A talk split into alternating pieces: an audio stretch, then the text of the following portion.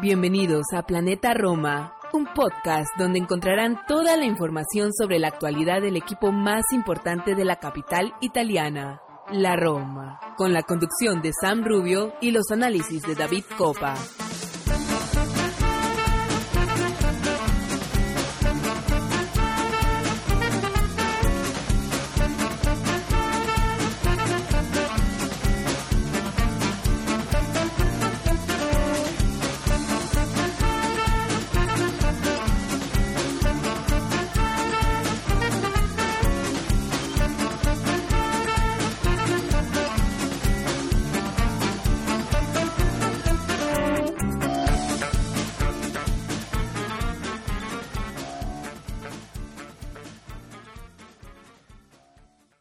Todos, tifosi y alorosi, y bienvenidos a una nueva edición de Planeta Roma Podcast. Sam Rubio les da la bienvenida al episodio 180. Y bueno, hoy en un tono no tan positivo, ¿no? A ver, eh, comenzamos muy bien el 2023, eh, con siete partidos sin ver la derrota y nos encontramos con una pared en los últimos dos partidos.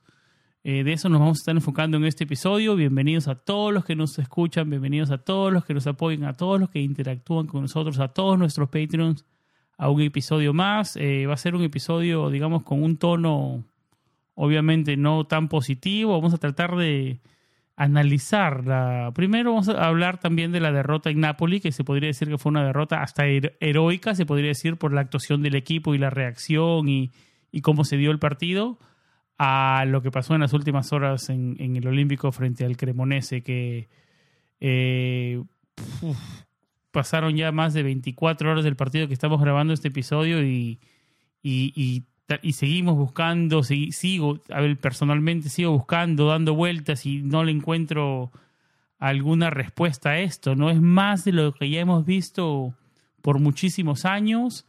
Eh, tal vez con estos protagonistas al mando esperábamos cosas diferentes, pero se viene dando lo mismo, muchísimo que analizar, muchísimo que debatir para tratar de buscar respuestas de por qué nos ocurren estos tipos de, de, cosas a la Roma. Es algo que...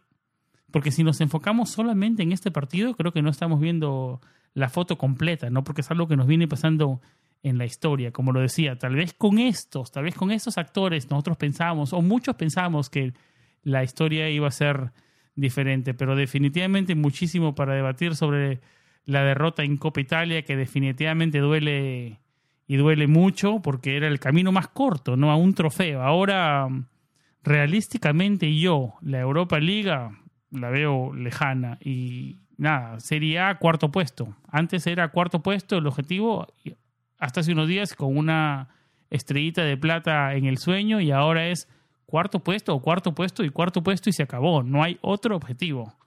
Eh, nada, para debatir esto, todo esto, lo que viene pasando con, la Roma, con nuestro equipo, con este, esta última pared que nos hemos encontrado en esos últimos, en esos últimos dos partidos, eh, está con nosotros el editor de planetaroma.net, David Copa. Eh, también vamos a hablar de calchomercato, porque terminó, se cerró oficialmente el calchomercato en la segunda temporada de Mourinho. Se cerró el calchomercato, obviamente, de verano, se cerró el, calchomercato de invierno. Eh, tenemos que hablar de calchomercato. Eh, mucha gente, mucha gente a estas horas, en los primeros días de febrero, está dándole muy duro, está teniendo declaraciones fuertes contra o opiniones cargadas y fuertes frente analizando el mercado de Tiago Pinto. Es otra cosa con la que quiero, eh, de la que quiero tocar el tema con David, porque hacíamos un episodio antes de la temporada. El título era Un mercado maravilloso y espléndido, algo así. Tengo que regresar a ver el título, pero era, iba por, ese lugar. Entonces vamos a ver cómo ha, cómo ha envejecido ese episodio con David. Va a ser interesante preguntar su opinión. Obviamente el caso Saniolo, qué puede pasar, si fuera del equipo, eh, mucha crítica para Lorenzo Pellegrini, vamos a enfocarnos en individualidades también, lo que está pasando. eh, Cheli, que es un caso por, por, la banda, con lesiones, eh, Zaleski, el Sharawi titulares, dando las respuestas, en partidos sí, en partidos no tanto, eh, y enfocándonos en lo que se viene, porque podemos lamentarnos muchísimos, pero el fútbol no para. Eh, vamos, a enfocar, vamos a enfocarnos también en lo que se viene en el, en el futuro inmediato, que son el Empoli, el Eche, eh, el Salzburgo por eh, competición europea, por la Europa Liga, el Elas Verona. Digamos, si, si nos enfocamos en, en, sí, en Serie A, eh, es un... Es un a ver, no podemos, no podemos decir nada ahora por, después de la derrota frente al Cremonese, ¿no? Pero en teoría deberíamos sumar puntos en las siguientes fechas en Serie A. Bueno, sin más introducción, vamos a una pausa y regresamos para debatir esto y muchísimo más con David Copa.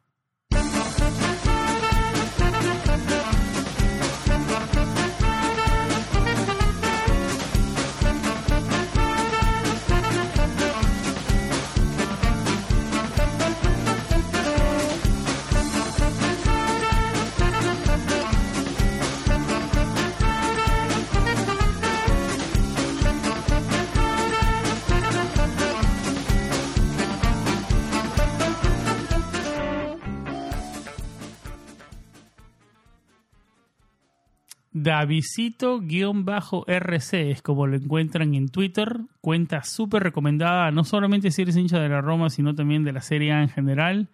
Eh, nuestro editor de Planeta Roma, David Copa. David, eh, episodio 180.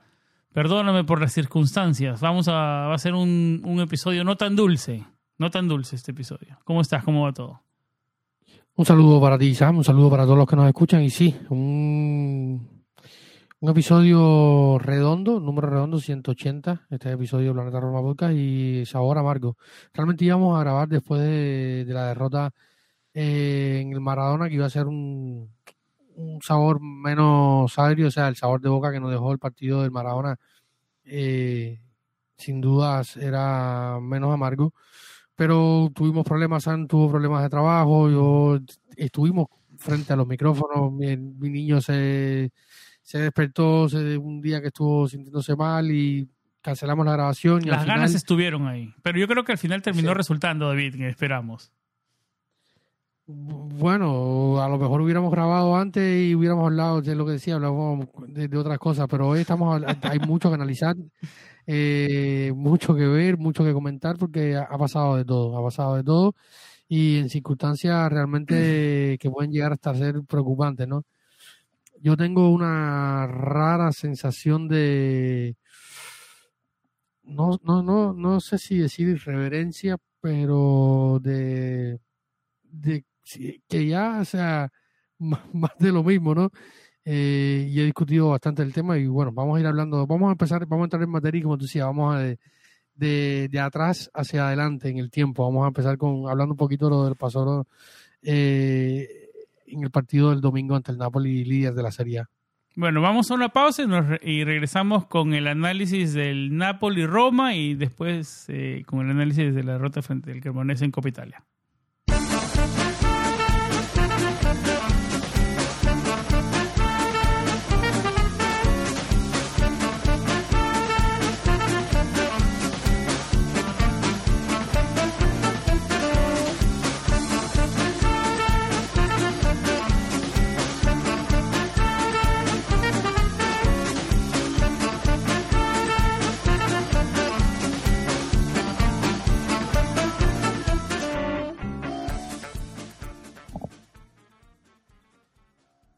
En el episodio anterior decíamos que el Maradona se nos había hecho difícil la última década y, esos problemas continuaron después de la derrota por 2 a 1 del último fin de semana.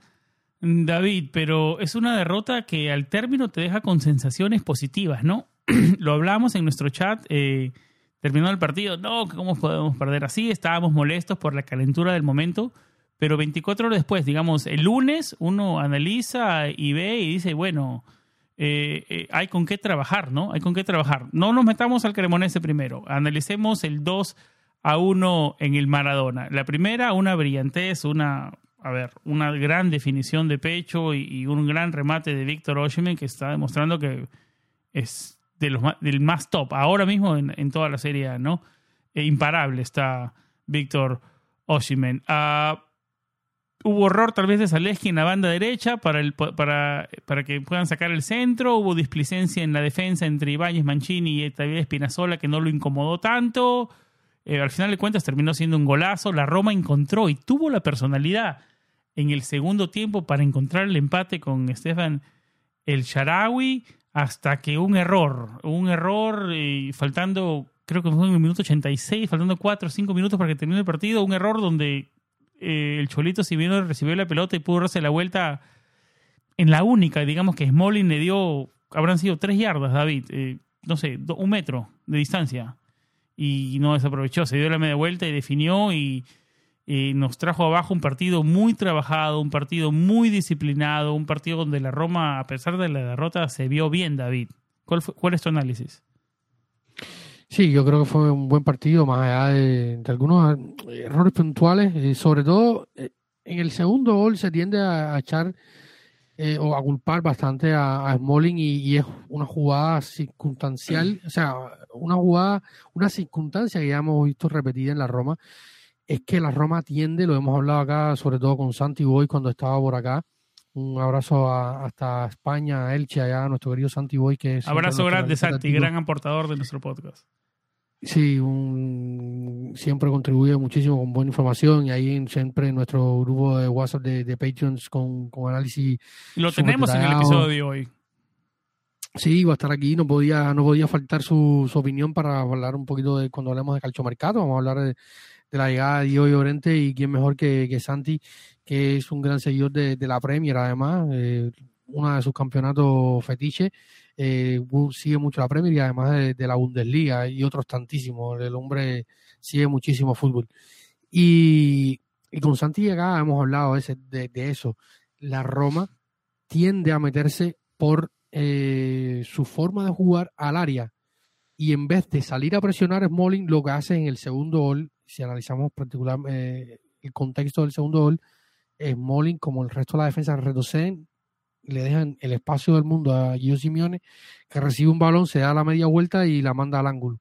O sea, un golazo increíble. Eh, y a mí me parece a veces hasta, hasta raro ver a, Simeone haciendo estas cosas porque hasta los otros días, estando en Cagliari, los últimos tiempos en la Fiore Cagliari, hasta que llega Gela Ferona, eh, su fútbol era era uno de los peores delanteros de la Serie A y en Verona, en el 20 se potenció muchísimo hasta llegar al Napoli, donde no tiene muchas oportunidades, pero cada vez que tiene unos segundos para salir al campo, de hecho creo que los dos partidos que ha salido al campo con, en Serie A eh, han marcado eh, una barbaridad lo de ¿no? Eh, un equipo que está muy potenciado por Spalletti, un equipo que, está en otra competición, a otro nivel, a otro ritmo.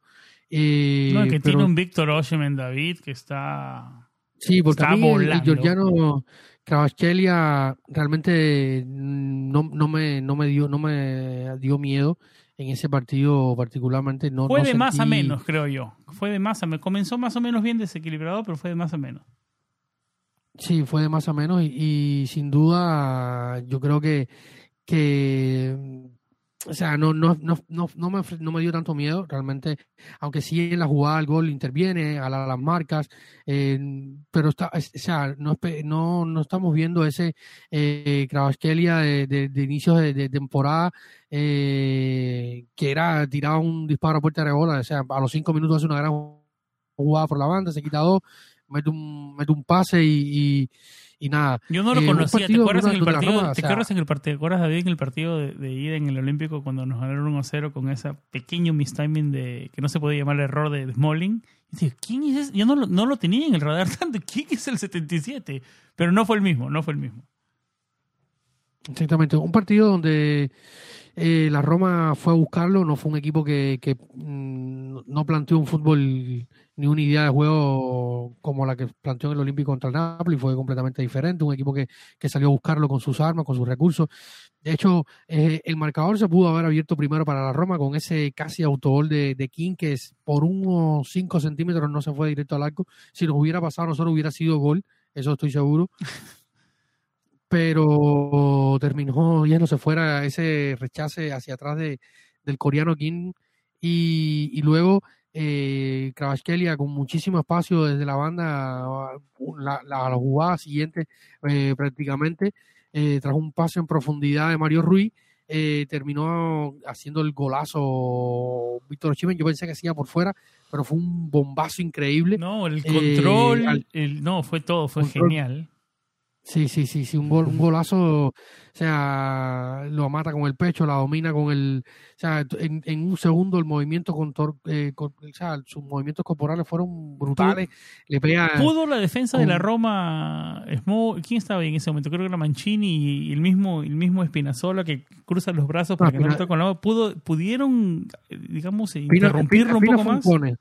Espina fue un cono. Eh, Yo creo que Espina hasta se movió del camino. es como que se abrió. Bueno, no sé. ¿Qué te venía de atrás, eh, eh, venía de atrás hacia adelante, o sea, lo tenía de frente. Eh, a él me refería, porque yo, pienso que pudo ser algo más. No, él venía, lo tenía de frente, estaba, creo que era Mancini, ¿no? O Roger, los que estaban ahí con él, era Roger Ibáñez que estaba con él en la marca. marcar a Chime es muy difícil. Y el que venía de frente era Espinazzola, que después se pasa, trata de retroceder y, y lo único que tiende es a poner las manos detrás para que el balón no tocara en vez de ir a presionarlo, ¿no? levantar una pierna, eh, morderlo, caerse, no sé. Eh, y luego está que, que, el pase de que inicia la jugada, salen tres a presionar, eh, estaba muy adelantado Zaleski y dejan completamente en solo en profundidad a Mario Ruiz a, a, que, que mete un centro es Mal eh, parado Zaleski, creo yo. Mal parado Zaleski. Sí, salió a presionar, salió a presionar. No, pero eh, está bien, pero está bien, salió a presionar, pero se quedó, se quedó en no man's land. No regresó ni presionó completamente, se quedó. y ahí fue donde lo agarró. regresar era muy difícil porque ya el pase de profundidad. Está bien, pero entonces si te vas si te vas a comprometer, compromete y te metes la presión, pero no te quedes en la mitad, porque el quedarse en la mitad ahí no fue en ningún lado ni para el otro, ahí le ganaron la espalda. Sí, eh, pudo haber quizás ido a presionar un poco más, entonces, eh, en fin, eh, terminó siendo la jugada que, cae el gol, pero el equipo en, general lució bien, un equipo que peleó, que luchó, que fue siempre por el partido, se encuentra con el, Mourinho mete los cambios, el Charaui entra, hace el gol, pero la actitud y la sensación que dejó, que dejó ¿Fue el mejor segundo tiempo de la temporada? Yo creo que fue uno de los grandes partidos de la temporada, no solo el segundo tiempo, creo que fue uno de los grandes globalmente y cierra un mes de, o sea, como pueden ver el, título de, nuestro episodio hoy, un vergonzoso paréntesis haciendo referencia a lo que vamos a hablar adelante del partido contra la Cremonese, eh, cierra un mes, de, un, mes, un mes de enero que hacía vislumbrar que se venían buenas cosas para la Roma, o sea, porque fue un mes increciendo, empezamos eh, después del parón FIFA, aquel partido contra contra el, el Boloña en casa, empezando la, eh, enero, que fue un, partido eh, soso con el 1 a 0, después eh, viniendo de atrás con ese partido ante, el Milan que destapó la crisis del Milan prácticamente en San Siro, donde logramos venir de abajo un equipo que no se no bajó los brazos, que luchó con sus recursos y con sus armas a balón parado, pero y con sus limitaciones y con sus limitaciones eh, supo venir de abajo, sacar el resultado y salir con un punto de, de, San Siro y luego fue, perdón, fue mejorando en el tiempo y con el pasar de los partidos. Gran actuación contra la Fiore, semifinalista de la Copa Italia, eh, ganó al Torino. Eh, hicimos un gran partido la Fiore en casa, buen partido en la Spezia, un partido decente contra el Lleno también, donde se hicieron algunas rotaciones en Copa y luego eh, Paulo Dybala lo definió. En fin, yo creo que el trayecto del, del juego y la constancia del juego de, enero cierra en el Maradona con la sensación de que el juego de la Roma fue increciendo. O sea, del primero de enero al 31 de enero, la Roma mejoró su juego y se veía que una Roma que era sólida defensivamente, que iba mejorando en ataque, había más fluidez, con la de Charaui y la salida de Saniolo, que realmente, más allá de lo que pasó, no estaba jugando bien, estaba entorpeciendo. Y más que todo también con la continuidad de Dybala. También estaba. Dybala jugando los 90 minutos, eh, eh, aportando la luz del juego de la Roma, como lo ha definido José Mourinho en más de una oportunidad. esa relación Tami, eh, Tami Dybala ha, estado funcionando y era un equipo que, venía bien y, sea, y cuando solventas de cierta manera un mes de enero que históricamente siempre ha sido complicado para la Roma. Eh, y, como viene el calendario que luego tú lo podrás mm, vamos seguimos el programa podremos hablar detalladamente y tú lo tendrás ahí enfrente. Eh, pero fue un partido el del el del Maradona donde la Roma dejó la sensación de que pudo, o sea, pudo hacer más, pudo, si pudieron caer más goles, eh, ese disparo de Ibañez, eh, también el Napoli tuvo la suya, Rui Patricio fue figura, que siempre se le critica, pero el Maradona atajó, o sea, él es, él es, un él es un portero eh, de que los, grandes partidos generalmente responde. y la Roma a, a, 15 del final estaba dentro del partido e incluso eh, se podía haber hasta, hasta ganado. Quizás los cambios, no, el banquillo de la Roma es corto, con muchos jugadores jóvenes. Eh, Ese fue el tema en, Twitter, ¿no? El banquillo, el Napoli entraron Elmas, entraron. A ver, tengo los, los jefes de Napoli aquí. No, Elmas, eh, Cholito. Eh, Raspadori, entró Raspadori, Cholito, Elmas, Matías Oliveira por Mario Ruiz. O sea, a ver. Exacto tienes un escuadrón, o sea... en, Roma entró, en Roma entró Volpato, Tajirovic y Bobe. Y Velotti. A ver, hay diferencia, ¿no? O sea, no, nada, contra, nada contra los chicos de primavera, obviamente, ¿no? Que esperemos que sigan creciendo. Pero, a ver, estamos hablando de jugadores, que ya han demostrado en Serie A, ¿no? Por el otro lado. No, no, y que no puedes... O sea, tú puedes eh, eh, ponerlos en el campo y darle oportunidades, pero no puedes competir. O sea, no puedes competir hasta estos niveles. ¿Te pareció raro cuando hizo los cambios, Mourinho? Eh, pudiera, pudiera debatirse. ¿Sentiste algo? ¿Sentiste algo cuando estaban entrando los, esos que, uy, como que los podemos perder, se está arriesgando? Porque yo lo pensé, lo pensé y dije, no, pero dale, vamos para adelante con los chicos. Pero lo pensé, lo pensé es que tampoco tenía mucho más. Hay quienes dicen que, que, fue a, que fue a hacer amarratei y que fue a amarrar el partido para no Pero perderlo. Pero ese estilo, ya sabemos, esa conversación ya está de más. No, no, no, y no solo que está de más, o sea, que en casa del, equipo que está dominando, que hace unos días le hizo cinco a la Juventus en casa, ¿qué va a hacer? Ir a buscar el partido. Cuando te mete la artillería pesada desde el banquillo, que, o sea, eso también hay que, hay que, hay que ponerlo en contexto. O sea, no, no, no estás jugando contra un equipo y, se, y estabas en el partido con el uno a uno, tú tratas de gestionar el partido, tener un poco más el balón, eh, no sé. ¿Qué es lo que más rescatas del partido contra el Napoli para hacer la transición? el carácter y la actitud, ¿sí? Yo, la, actitud, el, buen juego, eh, las ganas. Yo, yo creo que fue un partido muy positivo en casi todas las líneas. O sea, no, no podemos eh, decir que fue un mal partido. O sea, si lo analizamos, si hacemos, si hubiéramos hecho un programa dedicado a ese partido, analizamos línea por línea. Eh, vamos a hablar, o sea, teníamos en el guion previo a este programa hablar del caso Spinazzola, eh, más allá del error del gol y, las continuas lesiones, podemos hablar del Charaui que debe ser o no más titular, eh, el tema de, la media cancha, el, las soberanas actuaciones que están teniendo de Yamati son para, yo lo puse en Twitter, claro. ponerse de pie, aplaudirse y darse sombrero, porque es un eh, yo lo asumo, hago mea culpa aquí, yo, yo tenía bastantes dudas sobre Neman Yamati, sobre todo por la edad, por, por el momento en que venía del No, tiene jerarquía. Yo lo mencioné, lo mencioné en el repaso de la temporada. no, tiene mucha jerarquía, sabe cuándo repartir, sabe, no hace, no hace una jugada de más. Eh, interpreta muy bien los momentos. Interpreta muy bien los momentos, sí, sí. Eh, eh, estamos hablando de un, de un futbolista que, que, por varios años fue de los mejores de la, de la Premier League. Mira, mira, mira, mira, el currículo, ¿no? Chelsea, Manchester, Manchester United, o sea, ¿no? No, y, no solo el currículum, el rendimiento que te, haga, que, te lleve a, a, hablar de, y ver lo que, ha, lo que ha hecho en cancha. Por ejemplo, estábamos hablando de los cambios. Spalletti mete a Emma, Oliveira, Raspadori y Osimione. Eh, Mourinho mete a, mete a el Charaúi en el 46, que fue el primer cambio por Espinalzola, que parecíamos que era un cambio táctico, pero fue por, por lesión. Está lesionado otra vez Espinalzola un calvario lo que estaba viviendo Espina. Después entra en el 73 eh, Andrea, Andrea Velotti y los últimos cambios ya fueron pasados los 80 minutos para tratar de, de ya cuando había caído el gol de, de Io Simeone. Eh, No, no, el gol de Bobe fue en el 83. Y, y Taj- Bobe y Tajirovic entraron en el 83. Yo me acuerdo que cuando entraron ellos estábamos uno a uno. es- es- Y el- estábamos el uno gol de Simeone fue en el exactamente. Fueron 86. tres minutos después. Por Fue- eso, fue por eso te hacía la pregunta de los jóvenes. Por eso te decía la pregunta. ¿No sentiste algo? Yo lo O sea, sentí. pe- pero, pero no había más. También es, es una buena respuesta, pero, pero ahí está, ahí está la diferencia, pues, ¿no? Del, del- No, del- equipo que lucha por el título y el equipo que lucha por entrar a Champions.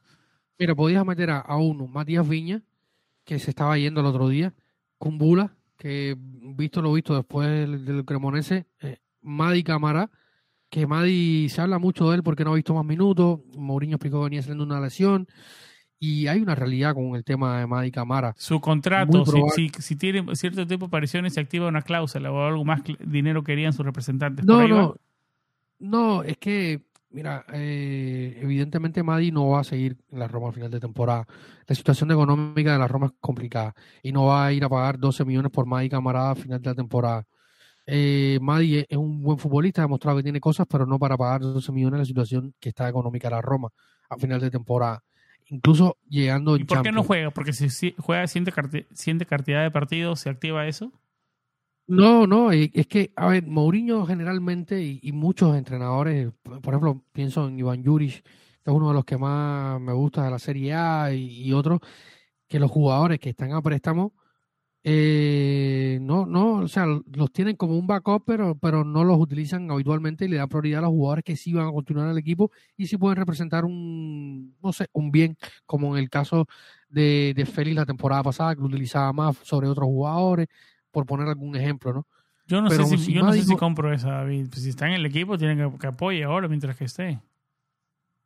Claro, yo, yo, yo te estoy intentando, yo estoy intentando eh, contar lo que generalmente pasa con algunos. Yo tengo mucho con- escepticismo Mourinho, con, pues. con lo de los con lo de los agentes africanos, la verdad. De verdad que yo creo que también por ahí va. Lo conversamos en el chat de las mágicas y yo creo que también algo tiene que ver.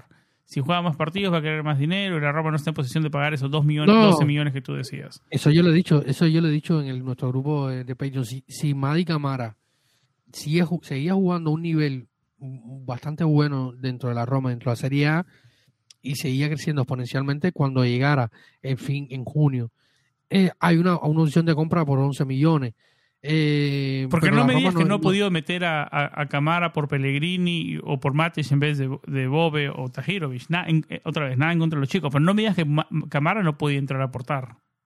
No, ma- podía. O sea, ah, primero hay que ver el estado físico. Mourinho dijo que venía saliendo de, unos problemas físicos. No sabemos cómo está a ciencia cierta. No Solo él lo sabe.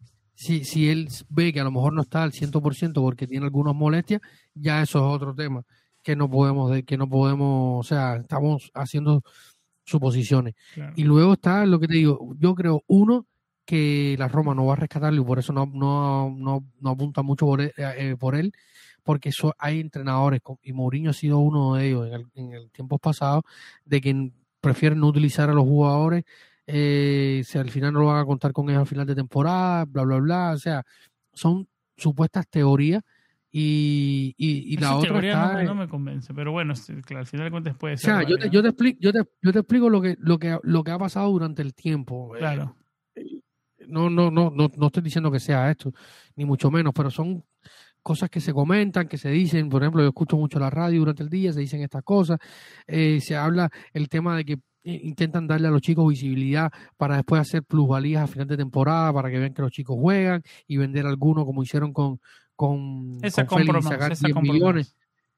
Eh, o sea, teorías y, y, y- y- y posibilidades son muchas. O sea, a mí me gustaría ver más a Madi Camara, sí. Creo que cuando estuvo jugando aportó. Entonces, eh, solo José Mourinho sabe por qué no está jugando Madi Camara. Hace algunos días le preguntaban y tal. En fin, este, este es uno de los temas. Pero la sensación, para terminar el, el bloque de- del partido contra del Napoli-Roma, o sea, yo me quedé con muy buena sensación y con pensando de que en febrero, a partir de este resultado y de este empuje, eh, podía ser muy bueno. Pero bueno, Hablábamos, David, bueno, hablábamos que lo mejor del partido frente al Napoli, el carácter y la actitud. Y nos subimos en una montaña rusa este 2023 porque de los altos de enero bajamos hasta la parte más abajo para comenzar febrero con una derrota por 2 a 1 frente al Cremonese en el mismo Olímpico para eliminarnos de esta versión de la Copa Italia que ya viene siendo un torneo, no sé qué palabra usar, David, para referirnos a la Copa Italia, la verdad que es... Eh, tenemos un, curse, como se dice, con la Copa Italia ya en las últimas décadas, ¿no? Eh, Totalmente de acuerdo. Era, era, el, era el camino más rápido a un trofeo. A ver, podemos estar en carrera para Champions. Eh, a mí lo de Europa Liga me parece, para, hablar de trofeo, eso me parece utopía. Perdóname, perdóname que te diga eso. Eh, sí, sí, le ganabas, al, le ganabas al Cremonese, David. Jugabas un partido doble frente a una ganable Fiorentina y estabas en una final otra vez. Estabas en una final en tu casa, en el Olímpico de Roma.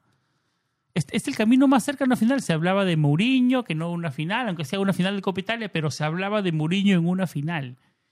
Y el equipo, yo no sé, yo no sé cómo tú, qué partido viste, David. O sea, te quiero preguntar, quiero saber tu opinión de verdad, porque de la, de la energía, de la actitud, del carácter, del partido frente al Napoli pasó a una Roma que me pareció en momentos desinteresada, tal vez un poquito urgida por el momento y todo, pero al final de cuentas desinteresada, David. No sé si cómo tú lo viste, la verdad.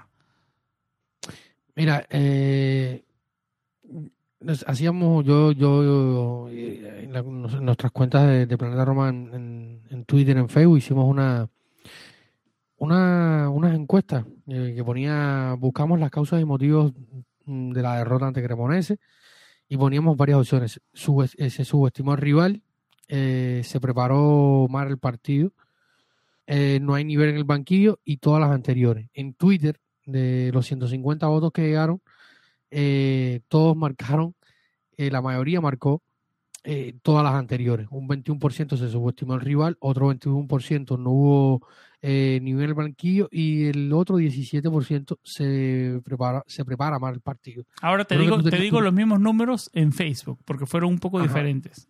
Buscamos las causas y motivos de la derrota ante Cremonese en los cuartos de Copa Italia. Para ustedes, ¿cuál o cuáles fueron los motivos?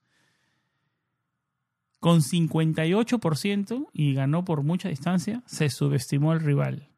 En segundo puesto, todas las anteriores. En Tercer puesto, no hay nivel en el banquillo, con 11%. Con 4% se con 8% toda de Muriño está mal. Toda esta, toda esta fue de Muriño y con 4% se preparó mal el partido. Se subestimó el rival, ganó en esta, en Facebook. Yo parto de ahí. O sea, yo conozco la Roma, conocemos la Roma. Conocemos la Roma, David. Conocemos la Roma, o sea... Eh, yo también parto de ahí. Ah, yo quiero recordar, déjame, déjame ver si puedo encontrar ese. ¿Y quieres que te diga la verdad, David, antes que, antes encuentres, encuentres el partido? ¿Sabes quiénes son los culpables? Somos culpables. Hasta yo soy culpable. Hasta yo soy culpable. ¿Sabes por qué yo soy culpable, David? Porque siempre sabemos que va a pasar esto, o sea, no le pedimos Porque yo estamos, sabemos que es la Roma y yo ya había pedido tiempo libre para ir a, para un viaje a Roma para el final del Copa Italia. Yo estaba pensando en la final del Copa Italia, David. No soy, parte, no soy parte del problema, siendo hincha de la Roma. seguramente, mira, voy a buscarte acá 2015-2016, eh, te acordarás de este partido. Quiero ver si puedo ver eh, el 11 del partido. Acá lo tengo. Directamente desde eh, la página de la Lega Serie A. Estamos grabando en vivo, estoy tratando de ver este... Ah, no, no, me, no, no me deja ver el, el 11 de este partido. ¿Qué partido te refieres? Eh, Roma Spezia, octavos de final de la Copa Italia, diciembre 16 de 2015. Un partido con una Spezia de Serie C los que los más viejos, los que llevan más tiempo, los que tienen mejor memoria. O sea, es un partido que yo nunca olvido. eh, la gente habla, no, porque el partido contra la Cremonese, el Acá peor tengo, la, partido de la acá, tengo, acá tengo la alineación de la Roma. Por favor. Morgan de Santis. No la tengo orden, a ver. Salí Uchan, ¿te acuerdas de Salí Uchan? Antonio Sí, no. Rudiger, Mohamed Salah, Miralem Pjanic, Leandro Castán, no está en orden. Emerson Palmieri, Lucas Digni, William Banquier, Daniele De Rossi, Juan Iturbe, Alessandro Florenzi, Maicon y Erin Checo. Perdón, no está en orden, pero fue la primera que encontré y la dije así. Una Roma más fuerte que la que salió ayer al campo o hace un par de días. Probablemente. Sí, claro que sí. Y pasó eso. Contra un equipo. ¿Quién estaba en el banquillo? Era 2015 Rudy, creo, ¿no? Rudy, Rudy, claro. Eso fue uno de los últimos partidos de Rudy antes de la llegada de Spalletti. Exactamente. Pocos días después llegó eh, Luciano Spalletti. Eh, pero con, una, con un equipo que la base eh, prácticamente después sería semifinal, un par de temporadas después sería semifinalista de Europa. Y otros jugadores como Salah eh, habrían estado, habrían ganado Champions eh, con el Liverpool. Eh, o estaba Antonio Rudiger, Edin Checo, un, Maicon, o un equipo que, que si compara Pjanic, Eh, Castán, Morgan de fue. en el arco, ¿no? A ver, ¿no? Equipo... jugando, jugando en casa contra la Especia de Serie C. O sea, y el fue el Claro que perdimos fue en penales, pero perdimos, ¿no? Perdimos en penales, pero perdimos. O sea, y, y de- la gente habla de no del camino, después era cuarto de finales contra la Alessandría, que también era otro equipo que andaba por las divisiones inferiores de la Serie A, y en las semifinales te enfrentabas contra un Milan que era un, el Milan de la 15-16, que era un Milan que llegó a la final.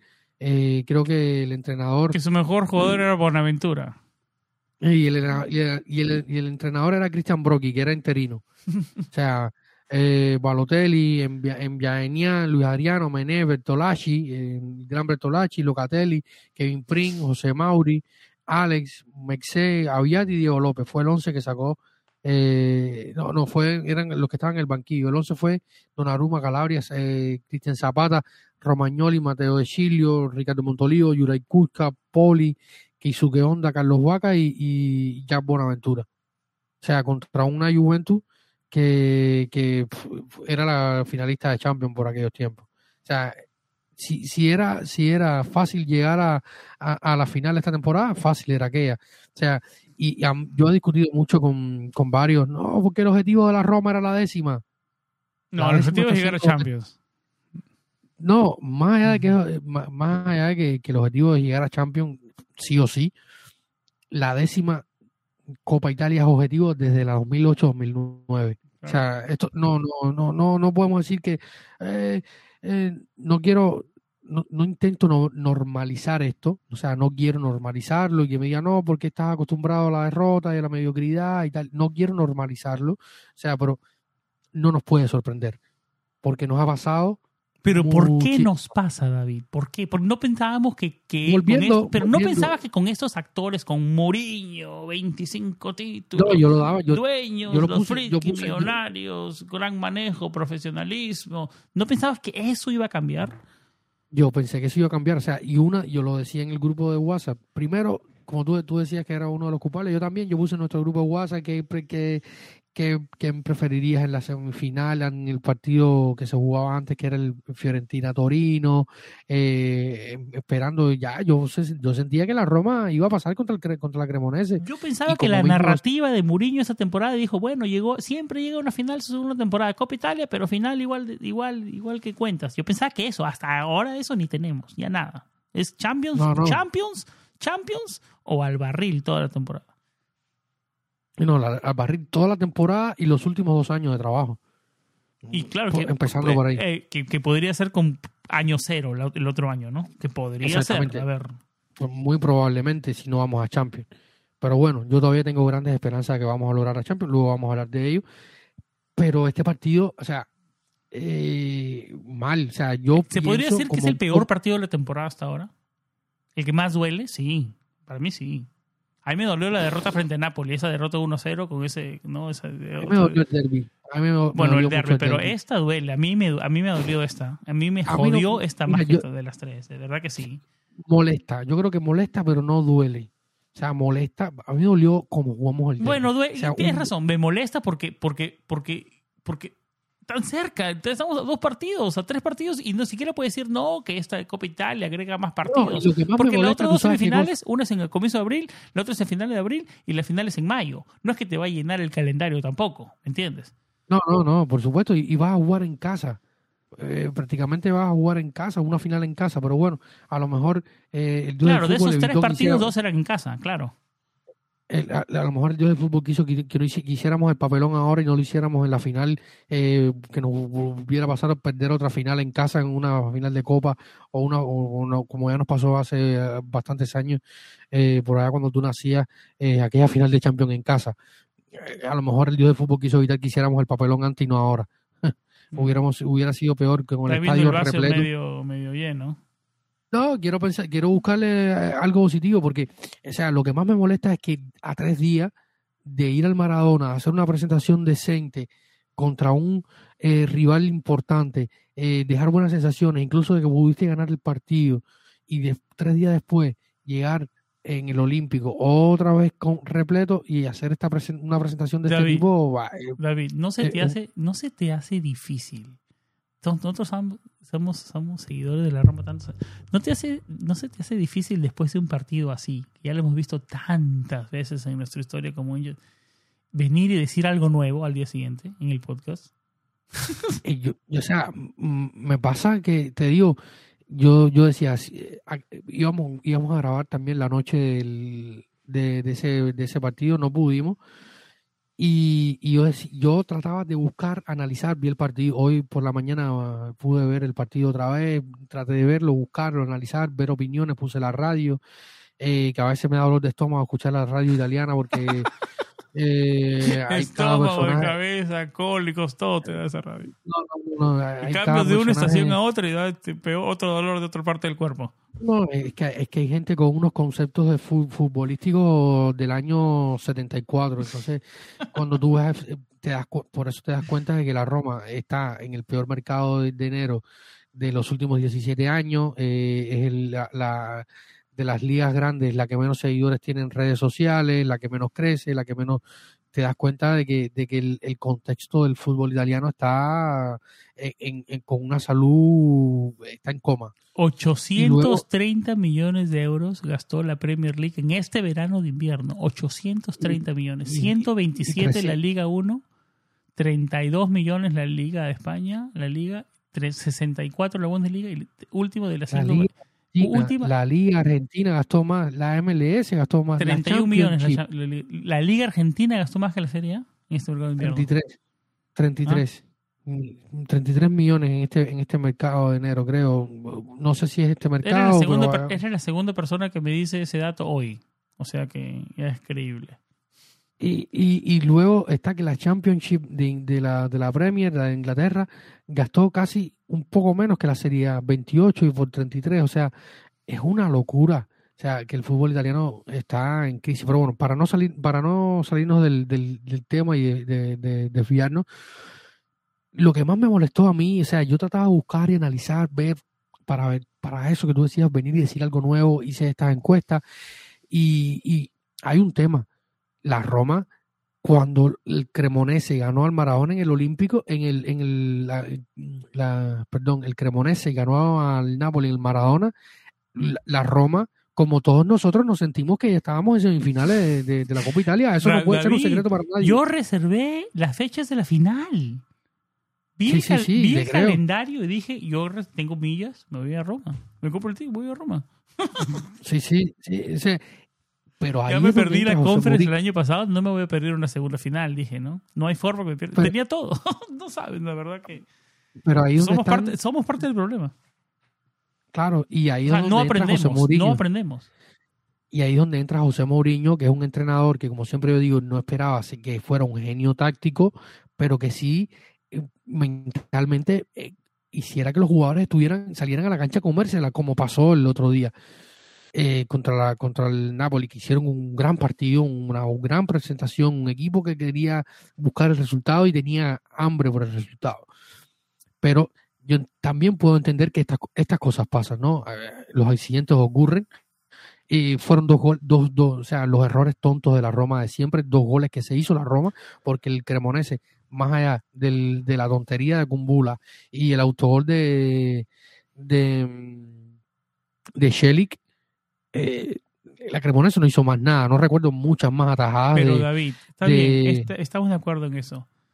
Pero yo lo que critico en este partido es el, la- el sentido, de urge- se- sentido de urgencia. No sentí eso, no sentí ese carácter, esa no, no, agresividad no, no, es que que, que tenía frente- tres, días, tres días antes frente al Napoli. No hubo. ¿Y por qué? Siendo un partido tan importante. Es más, Mourinho en la postconferencia siento que dijo, no, no entiendo por qué pasó esto, el mismo Peregrini, esos los partidos que no te puedes explicar. No, le dieron la importancia que yo pienso que, que, que tiene, que tiene este partido. No puedes perder un partido con el Cremonese así, con mira, un creo- camino tan fácil sí. a, una final. José yo no puedo, creer- no puedo, no, no, en mi cabeza no cabe que José Mourinho no le da importancia a un partido así, sabiendo que es un tipo tan ganador eh, y, y que era un, estábamos a las puertas de un, de un, de un título.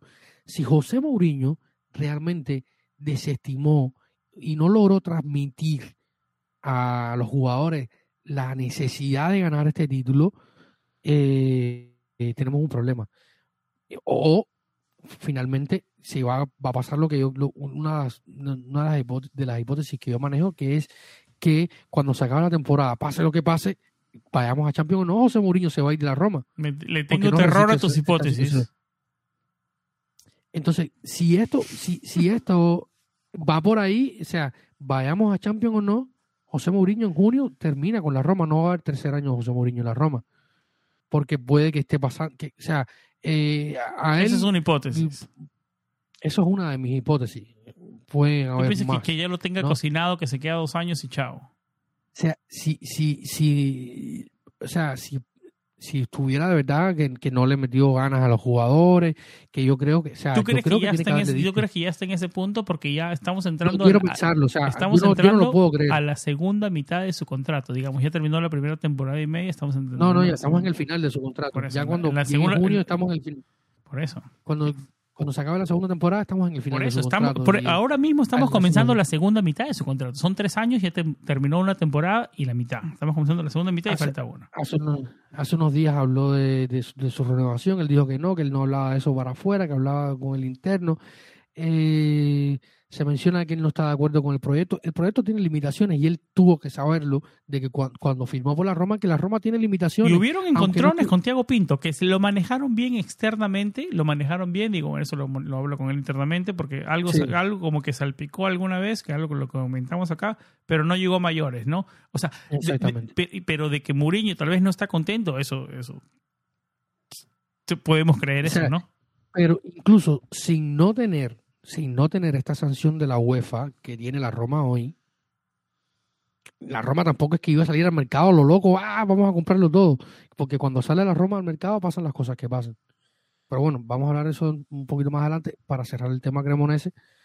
Entonces, lo que más me molesta, uno, eh, sobre las, mi- en teoría, mis causas, o sea, de lo que creo que, que realmente pasó.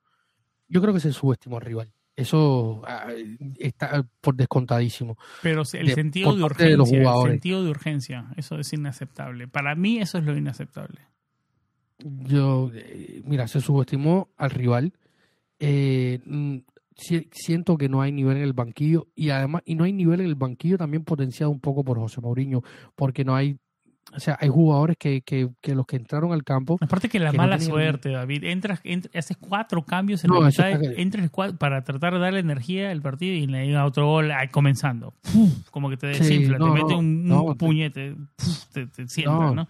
y luego metes un palo de Tami, y luego lo, esto, lo otro, en fin, la Roma tiene mala fortuna. Eso, eso también está por descontado. Este, en este Entonces- torneo, este torneo, la verdad que no sé, está, estamos. maldito. O sea, está- lo que, lo que resultó, lo- el torneo que resultaba que antes era el patio de casa, ahora es una maldición. Eh, después de esa, de que perdimos llegamos esa a jugar final, tres, cua- llegamos a jugar tres, cuatro finales seguidas, eh, pero Bien. bueno, eh, te digo, mis causas, se subestimó al rival, eh, el banquillo, incluso potenciado por José Mourinho, porque hay jugadores que deberían jugar más en algunos minutos, eh, yo entiendo que a veces es difícil sacar a jugadores tan importantes porque también entiendes que hay jugadores del banquillo que no te pueden dar el nivel y, es complicado, ¿no? Es complicado.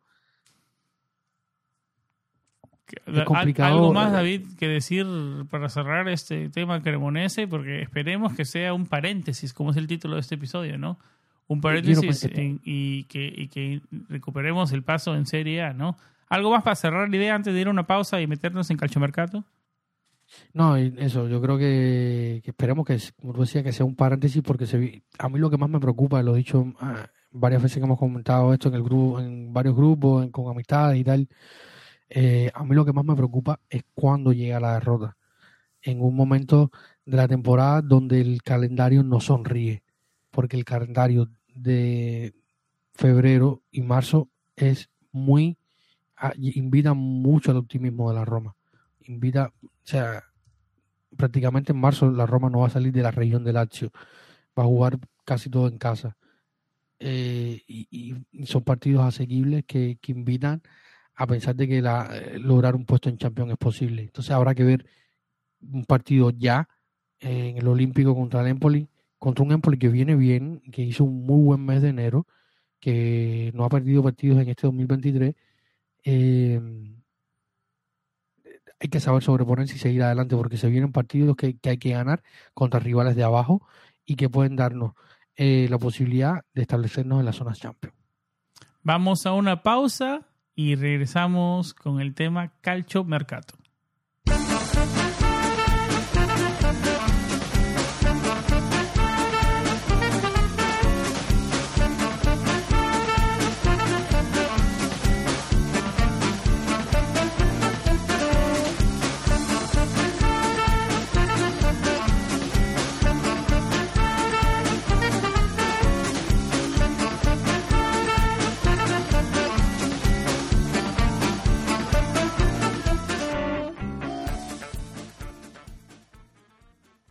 Oficialmente terminó el calchomercato por esta temporada. En el mercado de invierno fue un mercado mayormente tranquilo. Vieron un par de partidas, un par de llegadas. Por el lado de las partidas eh, se fue Eldor Shomurdov, un jugador que no tuvo muchos minutos con Mourinho. Nunca fue de los favoritos de Mourinho, eh, con préstamo a la especia préstamo con opción de compra de Matías Viña al Bournemouth de la Premier League de Inglaterra, el equipo que también quería Nicolás Aniolo y después le dijo que no. Y con las llegadas, por el lado de las llegadas, como ya lo sabíamos desde, desde hace unas semanas, Ola Solbakken como agente libre desde el Bodo Glim. Y tenemos en una llegada sorpresiva, David, eh, a Diego Llorente, procedente de Leeds United, español eh, más adelante tenemos a eh, colaborador de la casa, eh, amigo de Planeta Roma, Santi Boix, que nos manda un audio para darnos una de esas famosas radiografías de Diego Llorente, que siendo sincero, David, yo no lo tenía mucho en el mapa. Eh, comenzamos con las partidas, David. Eh, Matías Viña a Inglaterra con opción de compra, préstamo con opción de compra y Shomurodov con préstamo seco a la especia. Correctamente. Eh, pero bueno, antes de empezar, eh, esto es lo que quería mandar unos cuantos saludos que nos llegaron al siempre querido estimado Flavio Licia hasta, hasta Argentina, Mandrauti, que nos preguntaba, ¿creen que lleguemos a zona Champions ganemos, o logremos ganar la Copa Italia? Creo que las dos preguntas están ya respondido Mandrauti, a Tony Gaitán, que dice que solo quería eh, agradecer a las voces del programa que, le encanta, eh, y a nuestro querido Irving Sainz, uno, nuestro primer Patreon, ah, rompió el, hielo, como aquel que dice. Eh, expectativas con el flamante nuevo central de la Roma, ¿será el nuevo Marcano o el nuevo Maldini? Allá vamos, eh, nuestro querido Irving, vamos, a hablar un poquito de, Diego Llorente, eh, un hombre que, debutó, eh, Sam primero sorprendió todo y sorprendió Vamos con las llegadas entonces, con Llorente. Sí, había, ah, me había hablado de la salida, pero bueno, vamos a, vamos a hablar primero de, de, las llegadas, que, fue un poco sorprendente, porque se había dicho ya algunos días, Corriere llevaba diciendo que salía Viña y entraba un central. Eh, se criticó mucho, a, como siempre ahora se ha hecho habitual la crítica a, a, Thiago Pinto. No, dejan ir un lateral cuando Espinalzola está lesionado y al final, bueno, es que Viña no estaba jugando lateral, estaba jugando de central por izquierda. Entonces, el, cambio que hace es traer un central para tener otro central más. Y al final, porque quien estaba jugando en la, en, la, banda han sido Zaleski, Espinalzola y, y el Charaui, como seguimos viendo. O sea, eh, fue un cambio de jugador por jugador, Piña no cuenta, se fue a préstamo al Bournemouth con, como tú decías, eh, préstamo por una opción de compra de 15 millones, que esperemos que se pueda hacer, que la rompa toda Mati Viña, eh, que a mí me encanta y yo creo que, que hubo un poco de mala suerte, mala fortuna con su fichaje.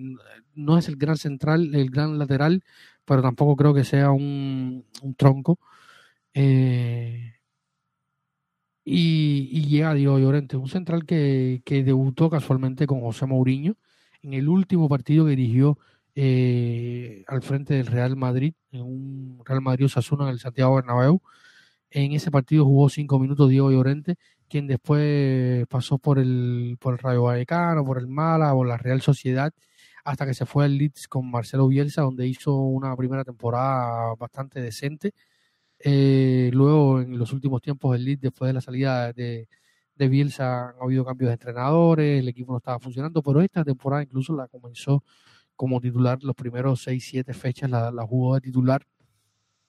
Luego perdió el puesto, pero en este mes de enero había jugado todos los partidos de la FA Cup. En fin, es un jugador que viene con cierto nivel de, de minutos en las piernas, que viene, que no es un superdotado, pero que, que pudiera aportar lo suyo. Todo, todo dependerá, como hemos hablado, con el, por, por ejemplo, como hablábamos antes con el caso de Madi Camara, eh, qué vaya a pasar con él, ¿no? Porque hay una situación latente. Está el tema de, de Chris Molin, de que pueda salir a final de temporada, porque no, o sea, aunque su agente ya dijo que van a seguir hablando con la Roma para intentar renovar, que esperemos que, que gracias, que, pase algo de, con la gracia del Señor y, pueda renovar Chris Molin, porque es un central que no puede faltarnos, visto lo visto. Y, Diego Llorente es un central que, puede aportar algo, tiene muy buena salida de pelota, es dúctil, puede jugar tanto por la defensa, en una defensa de cuatro, a veces jugó el lateral derecho, incluso estuvo convocado por alguna vez con, Luis Enrique, eh, la selección española, un buen profesional, un tipo trabajador, como decía, tiene buena salida de pelota, va bien por arriba, puede adaptarse a varios roles en la defensa. Eh, y como decía Irving, si está más cerca de, de, de Smalling que, que Iván Marcano, el tiempo solamente dirá, ¿no? Yo tengo pocas expectativas, sobre todo porque es muy difícil eh, y ahora sin los dos partidos, de, teniendo menos partidos de Copa Italia y, esperando a ver qué sucederá en la Europa League en el partido contra el doble partido contra el Red Bull de Salzburgo veremos qué pasa. Si seguimos avanzando, es probable que, pueda haber algunos minutos más. Eh, si no, va a ser muy difícil que logre entrar, salvo lesiones, en la rotación de la, de la defensa de tres de Mancini, Ibáñez y, y Moll. Yo me quedo con eso, lo que dices, David. Las expectativas no son tan altas. Y con eso tal vez nos sorprenda, ¿no? Eh, Momento indicado para ir con la radiografía de nuestro querido Santi Boys. Sí, vamos a escuchar a lo que nos tiene que contar Santi sobre Dios Llorente. Hola a todos, eh, Tifosi Yalo Rossi, parafraseando a, a Sam. Eh, encantado de, estar de nuevo en el podcast de Planeta Roma, aunque sea a través de, esta nota de audio, en la cual David me pide cierta referencia sobre el nuevo fichaje de la Roma, Diego Llorente, jugador español, defensa, 29 años, para cumplir 30 en este 2023 que, que, yo creo que tenemos delante a un buen complemento de plantilla desde la perspectiva de una trayectoria muy marcada en la Liga Española, con el Rayo Vallecano, el Málaga y la Real Sociedad, sus últimos años en la misma, y, y estas dos últimas campañas y media en el Leeds United, donde con Marcelo Bielsa sí que gozó de mucho protagonismo en el centro de la zaga. Es un jugador que para mi entender puede cubrir cualquiera de las tres posiciones de los centrales. Mm, entiendo que, se puede desenvolver mucho más en la derecha por la cuestión de ser diestro, pero donde él también se ha desenvuelto sin problema alguno desde un perfil izquierdo, por lo que creo que, que podría suplir eh, a cualquiera de los tres habituales y que junto a Kumbula pues ya contamos con dos centrales puros con, con cierta experiencia. Kumbula en este caso en el calcio con el Eras Verona y en el caso de Diego Lore, de Llorente, como comentaba, tanto en la Liga Española como en la Liga Inglesa. Eh, es un jugador que también ha venido gozando de cierto protagonismo en cuanto a la entrada en las convocatorias con Luis Enrique en la selección española. Veremos si esto tiene continuidad o no. Con Luis Enrique es cierto que no era un jugador habitual, no era en, los once, en las alineaciones. También es cierto que no llegó a ir convocado en la última Copa del Mundo de Qatar, pero sí un jugador que durante los clasificatorios era habitual verlo en el banquillo. ¿Y desde qué perspectiva creo que, que se producía esto?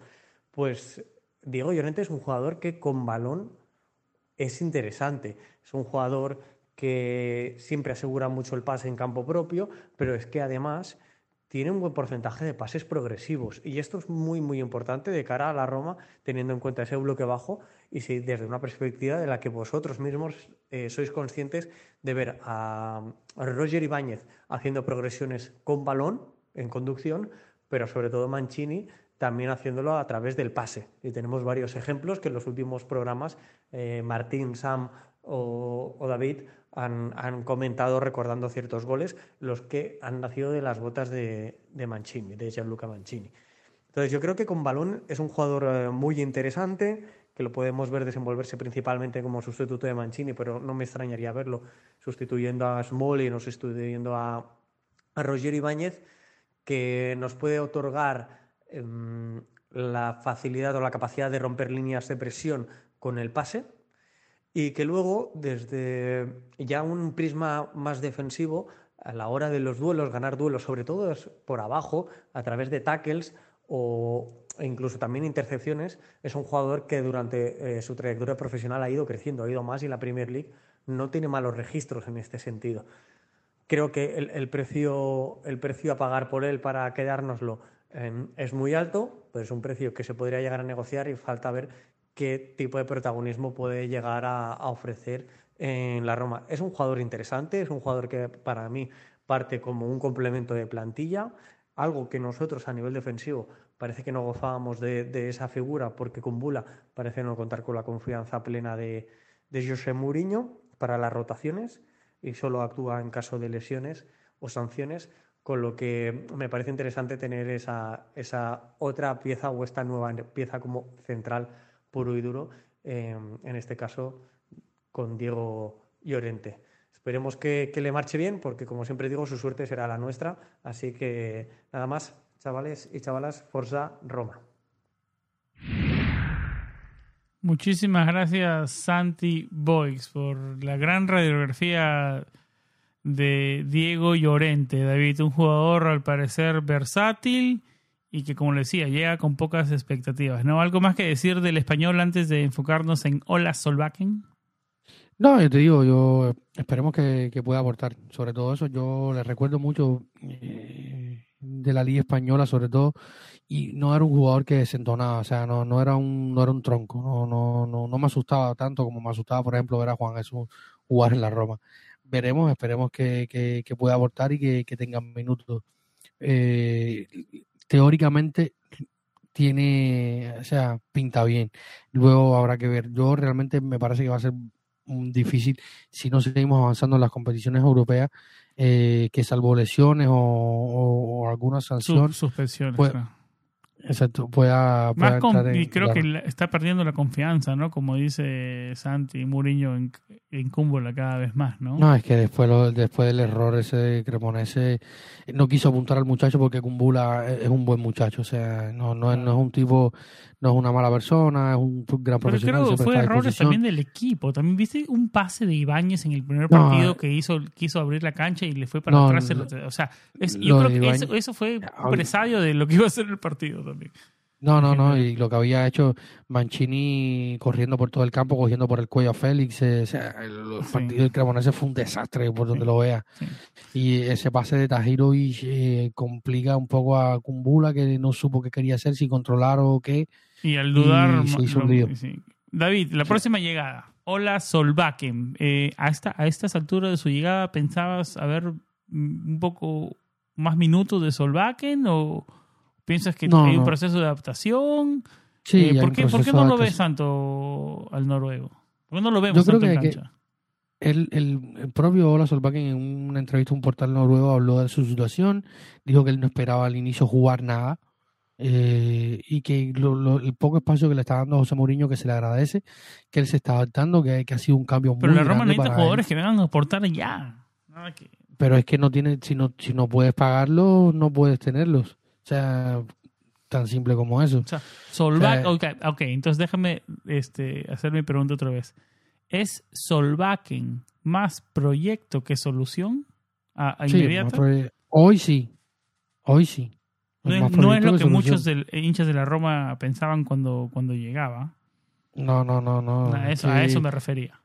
O sea, una cosa es que tú estés jugando con el equipo de un equipo eh, importante de tu liga, en este caso el Bodo de la Liga Noruega, a trasladarte desde donde tú vives en Noruega, trasladarte a Roma, a una- un nuevo ambiente, comida, eh, o sea, todo este tema de la alimentación, la estancia, el idioma, un equipo nuevo, eh, competiciones más exigentes, porque si ves la, la, la- la Liga Noruega tiene 10 equipos, no sé cuántos, 14 equipos, 12 equipos, eh, en fin, eh, otro ritmo de partido, otro esquema, otra, tienes que adaptarte completamente a todo, un salto por un jugador que nunca había salido de su liga, que es joven además, eh, se está adaptando al plan de trabajo, a la- las técnicas, a las tácticas del equipo, en fin, entonces llevó un proceso de adaptación sumado a que la liga noruega se paró eh, por tam- porque ya paraba, por, además llegó el mundial, eh, el Bodolín no, no dio el permiso para que empezara a trabajar en noviembre con la Roma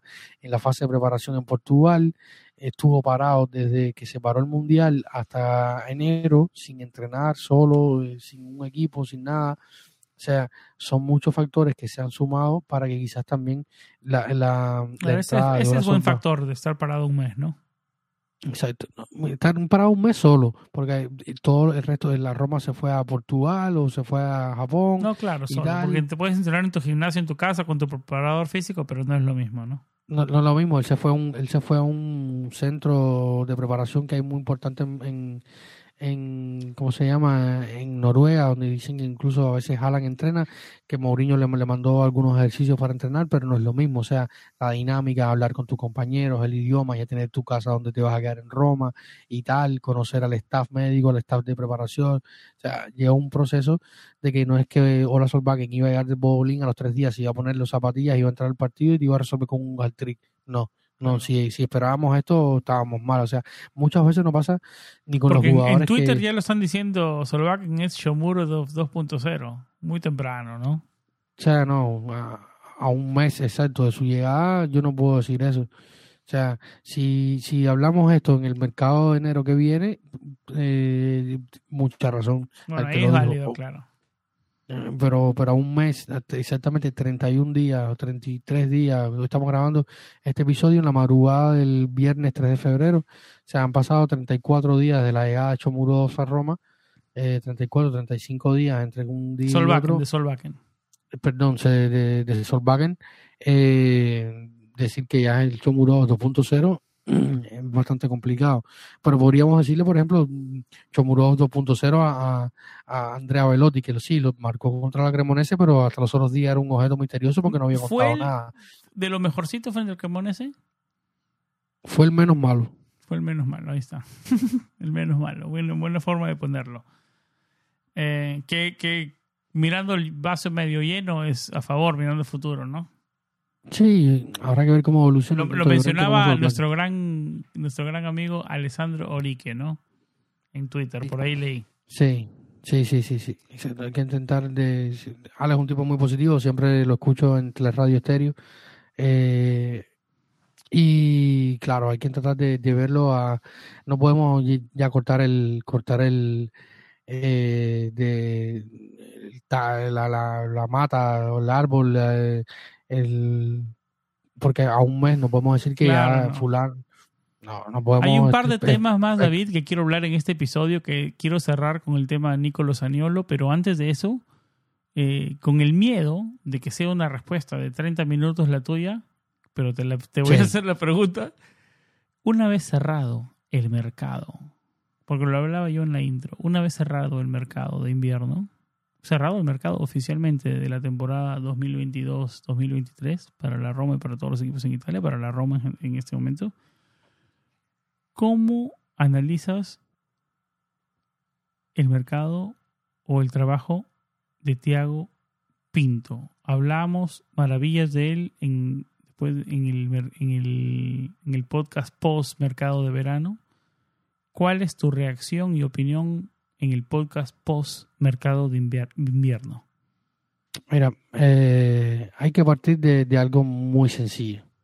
El contexto en que se produce el trabajo de Thiago Pinto. O sea, si tú eres ingeniero mecánico y, te digo, eh, Sam, creo que tengo 100 euros y quiero que me armes una Fórmula 1 para presentarme, para presentarnos esta temporada en el Campeonato del Mundo. ¿Qué tú puedes hacer con 100 euros? Y me compro, me compro una, un helado, una Coca-Cola y lo veo por televisión. Exacto. Eh, no puedes hacer mucho más. O sea, y el mercado de Thiago Pinto está limitado. ¿Qué podría ser mejor? O sea, ¿qué, qué, qué, qué podría hacer? O sea, ahora andan los super especialistas estos que buscan like en, en, en, en, en Twitter y todas estas cosas, diciendo que por qué no fueron por Onahi, el, el marroquí que fichó por el Marsella, que llegó al Marsella y hizo un soberano golazo. Oye, estás on la fire re- eso, diciendo cuentas que buscan like, estás on fire. Y, y- no, porque me parece ventajista, ¿no? Eh, que- porque, no, porque tenía que haber vendido a Eduardo Bove, que llegó una oferta del Sassuolo por 8 millones y haber ido por por eh, Ounahi este que estaba en, el- en un equipo francés que ahora no recuerdo el nombre y se fue al Marsella. En serio. O sea, ¿a quién le consta? Bueno, hay que esperar eh, en el postpartido o en la previa del partido contra la Cremonese. Eh, Thiago Pinto dijo que va a dar la, la habitual mesa de prensa eh, post mercado para analizar todo lo sucedido en el mercado de enero. Va a ser la semana próxima. Eh, Vamos a estar hablando de ello. Eh, sin duda, vamos a tratar de hacer una transmisión en, en vivo en, en Twitch o, o- o haremos un Spaces. Ya veremos si no transmitimos directamente en vivo por YouTube. eh, ya veremos qué podemos hacer eh, para ese día. Eh, pero sin duda, Thiago Pinto tiene limitaciones grandes desde que llegó a la Roma como director deportivo y sale al Y mercado. por con- ahí estuvo el encontronazo que tuvo con Mourinho reportado este, este enero. O sea, podemos hacer de esto incluso un episodio, porque eh, en el marco y en las circunstancias que se, se produce la llegada de José Mourinho a la Roma, los Freaking y el propio Thiago Pinto, que después tuvieron la oportunidad de ir, un- de, ir por un tipo, un peso pesado como Thiago, por- como José Mourinho y fueron por él. Pero eh, ir por José Mourinho significa eh, contraponer la idea del fútbol de Mourinho y la idea del proyecto del fútbol sostenible de, la Roma que varias veces José Mourinho dice que no existe. Y el fútbol y la Roma tiene que, que- que intentar tener un fútbol sostenible. Porque las cuentas de la Roma están mal. La salida de, de, de James Palota y el desastre de Monchi, que todavía estamos pagando a los Vianda, a los Coric y a tres o cuatro más jugadores por ahí. Eh, Incluye, lo incluyámoslo ya. El mismo Saniolo. el mismo Saniolo, el mismo Justin Kluivert, eh, el propio Brian Cristante, que la gente tanto critican. a- que hoy decía alguien en la radio, no, porque es el peor mediocampista de la historia de la Roma. Yo recuerdo 20 o 30 más, pero no vamos a poner a entrar en ese tema con el tema Cristante, que, que sí, fueron errores de Muy mercado polémico Cristante, ¿no? Vamos a hacer un episodio de Cristante en el futuro. Sí, va- eh, y, y, y son, son eh, errores que en el futuro repercuten. Y, José, y, y Thiago Pinto lo dijo en, el mercado, el- en verano. El director deportivo que venga después de mí a la Roma va a tener una vida más sencilla que la mía. Tuvo que lidiar con salir de, de 10, 15 jugadores que no contaban. Tiene ju- jugadores que, que se ficharon que, él ha cometido errores. El error de Chumurov es un error gran, grande, craso, por lo que se paga. A mí me parece que somos un gran delantero que se sobrepagó correctamente, está ahí, no, no, no se dice más, na- nada mal. La gente dice, no, Brian Cristante, Cumbula, Brian- Cumbula, David. pero Kumbula no lo ficha Thiago Pinto. No, Cumbula no es de Thiago Pinto, es verdad, es verdad. Es de Cumbula es de Cumbula. Petraki, ¿no? De la de- previo a Petraki incluso, esa gestión eh, que hizo ahora se me Cumbula. Mercetín. todo- todos estos nombres eh, raros, o sea, Thiago Pinto, el error de, se hablaba de Brian Reynolds, que querían achacárselo a, a Thiago Pinto. No, pero, eso Pero fue, de eso eso- fue eso Dan es Friedkin con la- los amigos de los con los amigos de los dueños del Dallas FC. Eso, eso, es un fichaje de la dirigencia, Sí. eh, buscando mercados Claro, norteamericanos y tal. Eso no es Thiago Pinto. Brian Reynolds no es Thiago Pinto. ya, podemos, podemos criticarle a Chomurov, sí, podemos criticarle hasta a Viña, pero Viña teóricamente era un para mí. Un o sea, parche, mí- un parche, porque se, se lesionó a Pero Espinazola. no era un mal lateral, o sea, pero no era un mal lateral. Venía a ser campeón de la Libertadores con Palmeiras, ¿te acuerdas? y lo habíamos, y lo habíamos visto, como dije, no era el super lateral izquierdo, no era Pero llegó tarde en el mercado, llegó como parche porque se lesionó a Espinazola. Fue una solución de mercado. Y en una solución de mercado, en lo metes un jugador lateral, joven, uruguayo, seleccionado, campeón de la Libertadores, no era una mala apuesta, ¿no? Para un jugador de emergencia, no era una mala apuesta. O sea, y, y es el típico lateral, eh, no sé, yo pienso en los argentinos que fueron campeones del mundo, este, eh, el- los del Sevilla, Huevo Acuña y el otro, ahora se me escapa el nombre, el otro, el lateral derecho que era de River y en algún momento también sonó para Roma, ahora se me escapa el nombre, que fue el que tiró el último penal del Mundial. Eh, Eh, Nahuel Molina, Nahuel Molina, no, Nahuel, fue Nahuel Molina, no, Nahuel Molina es el del Atlético de Madrid. Eh, bueno, no recuerdo si era no sé. Eh, el otro, el Nahuel Molina era el, el exudinese, un lateral derecho que también que pasó por River y, y estaba en el Sevilla o estuvo en el Sevilla, no sé. Eh, o sea, no son laterales, eh, algunos mejores, otros peores, tienen picos de rendimiento, pero no es que estaba fichando a Iván Piri. O Mercado, sea, creo que es el apellido, ¿no? Exacto. No, no me acuerdo. No, no, no recuerdo ahora. Eh, tendría que buscar la, el plantel del Sevilla y ver la. No es un equipo de, de mis favoritos. No, yo es uno de mis. bueno, depende cómo lo vea. Yo es de los favoritos de los, de los que más odio. En mi club de, de clubes favoritos a odiar está ahí eh, Gonzalo Montiel. Eh, Montiel, correcto. ahí está. Montiel. Bien, bien, bien. De- eh, a ver, de mío, en España, Sevilla, en Inglaterra, Liverpool. Fácil, es muy fácil. O sea, un lateral derecho normal. O sea, no, no, no, no estamos hablando de Cafú, ni estamos hablando del Pupi Zanetti. Entonces, eh, son, son temas que, que podemos debatir. El fichaje de Viña a, a primera instancia no lucía mal. Luego salió mal, como todo. A- el, el, el fichaje de, de, no sé, el de Kravaskelia por el eh, Napoli no parecía tan bueno, pero luego terminó siendo un exitazo. Le salió bien. La Roma tiene estas cosas. Pero eh, el Madi de Cámara es de Thiago Pinto. y, y no ha salido tan mal. Y fue un fichaje igual en extremis. Se fractura la tibia el 25 de agosto. Eh, Esvilar es de Thiago Pinto. Y ese no Esvilar es de Thiago. también. Y ese no salió Ta- también. Que pero igual era un Está muy parche. verde ese arquero. Eh, sí, pero era un parche, un, un arquero que venía. Fusato, que era el que eh, estaba ahí, eh, pidió salir porque quería jugar, entendible, porque tiene calidad, que también eh, está ahí. Y necesitaban un portero para que estuviera en el banquillo. ¿no? Entonces tiene media, mediana experiencia y tal. Y, y ya, porque Mourinho tampoco ha sido nunca en su carrera un portero que rote portero. No ha sido un entrenador que rote portero. Eso no, no, no, no, hay, hay posiciones que no se rotan y Mourinho es un tipo, es del tipo de entrenador que entiende que no se rota. Eh, entonces, podemos debatir el trabajo de Thiago Pinto, pero hay que ver las herramientas con que sale Thiago Pinto de trabajar. Ya lo hemos discutido acá otras veces. O sea, Thiago Pinto sale a negociar y tiene que ir a buscar clubes que permitan, primero, como hizo con Tammy Abraham, pagarte en, en 24 mil plazos el fichaje de un jugador. Entonces, eh, ¿qué, qué- te vas a hacer? Em, La, la gente dice, no, porque la Roma fichó a Velotti que estaba esto y no fichó a Gio Simeone. Es que la Roma fichó a Velotti porque era gratis y no podía pasar pa- pagar 18 millones por Gio, por Gio Simeone. O sea, no existe, no puede, no puede. O sea, el fichaje de la- los fichajes de la Roma son gratis porque no tiene un peso. Y No, porque y, está y en el papel también uno que hubiera querido Velotti, ¿no? Que en vez de Simeone, ¿no? No, yo- o sea, si yo hubiera podido elegir, a lo mejor hubiera elegido yo Simeone. Porque el, el Velotti que venía, yo lo dije muchas veces en nuestro grupo de Debatible. WhatsApp, lo debatí, lo debatí incluso con, con nuestro Irving, que me dijo que, que yo tenía contra Velotti. Hace tres Tenía años Velotti era el más querido de Europa y Cairo pedía 100 millones por él. Y pero ¿y por qué Cairo después lo dejó ir gratis? Cairo no es bobo. Cairo no- es, un, es el tipo de presidente en- dentro de los clubes de la Serie A que pierde muy poco. Y cuando sabe que deja ir gratis y que a, a Andrea Velotti, que No, tampoco pero le llegan Velotti no quiso, no quiso renovar. ¿no? no quiso renovar, está claro, pero, pero se fue gratis. Lo pudo haber vendido un año antes. O sea, y, y pudieron haberle llegado 10.000 ofertas a Velotti que no le llegaron. Bueno, es debatible, claro.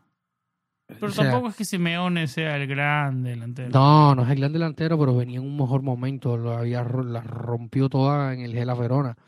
Eh, te, digo, un año. Velotti un no venía como titular, venía tal vez como para Venía un año de Abraham ah. para una para venía un año de lesión. O sea, el, No sé. el criticar a Thiago Pinto es lícito, muy lícito, pero hay que ver el contexto de cómo se critica esto, ¿no? Porque hay que saber las herramientas. Ahí me, te digo, el fichaje de Chomurov, súper criticable. Se ha dicho de todo el fichaje de Chomurov, que, que Mourinho no lo conocía, que esto yo no lo, yo no lo creo, porque todos los fichajes que se hace en la Roma pasan por manos de Mourinho. Él, él aprueba el fichaje. Y de alguna manera u otra tiene que haber conocido a Chomurov. Es- Eso yo no me lo trago. Que después no le gustó. Que También, si- él también pudo haber dicho no, este no.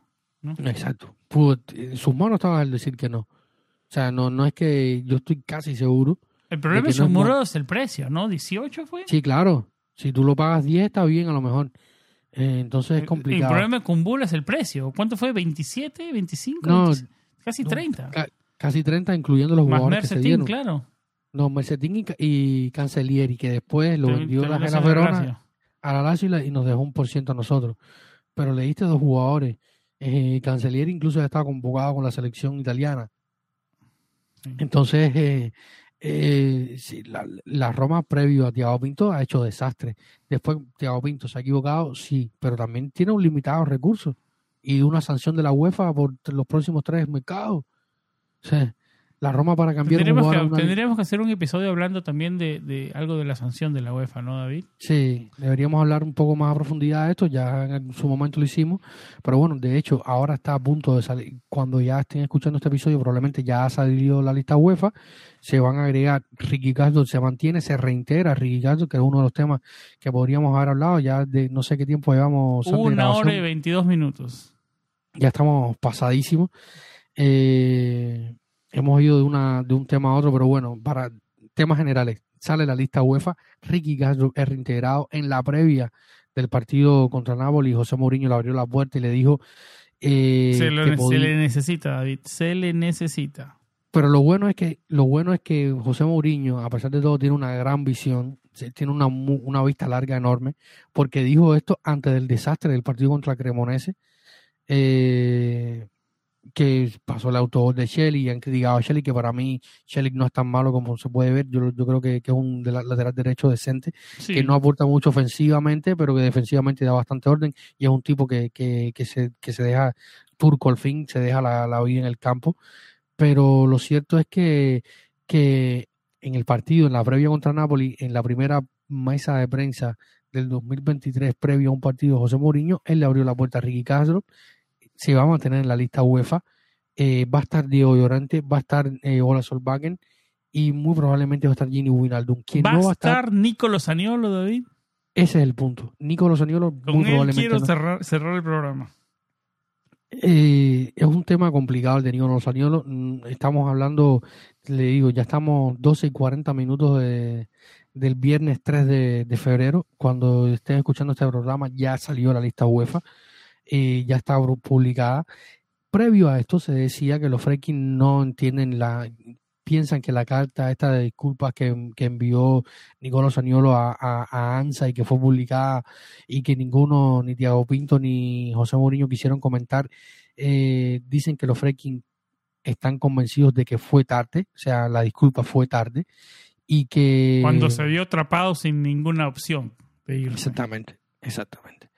Eh, Y que vio ninguna oferta de Italia que él quería y que pensaba que iban a llegar, llegaron. Pero es que y las no que sé, yo- llegaron fueron con descuento y cosas que eran pero inaceptables. es que ¿no? yo no sé, yo no sé quién, yo no sé quién, quién sabe.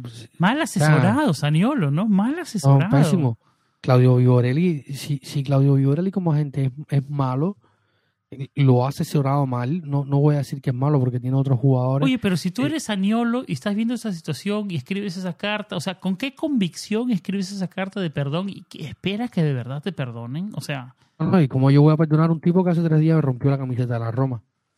Le dijo, le dijo al entrenador que no quería jugar. O sea, no me yo- yo convocas para este partido, para, para partidos, varios partidos, o sea, que no quieres ser parte de la escuadra, no Edin- quieres ser parte del equipo. O sea, Edín Checo eh, se peleó con Fonseca. Se- hubieron mil problemas con Edín, con Fonseca, y ahí estaba, perdió la capitanía, era, era su sustituto de, Boy- de Borja Mayoral. Entonces, ¿de qué estamos hablando? Eh, eh, es, es complicado, ¿no? Es, es bastante complicado. personalidad, asesoramiento, Eh, la su- su- su- familia. la familia.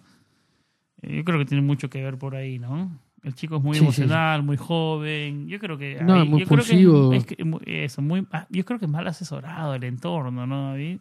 Sí, sí, sí, sin duda está muy mala.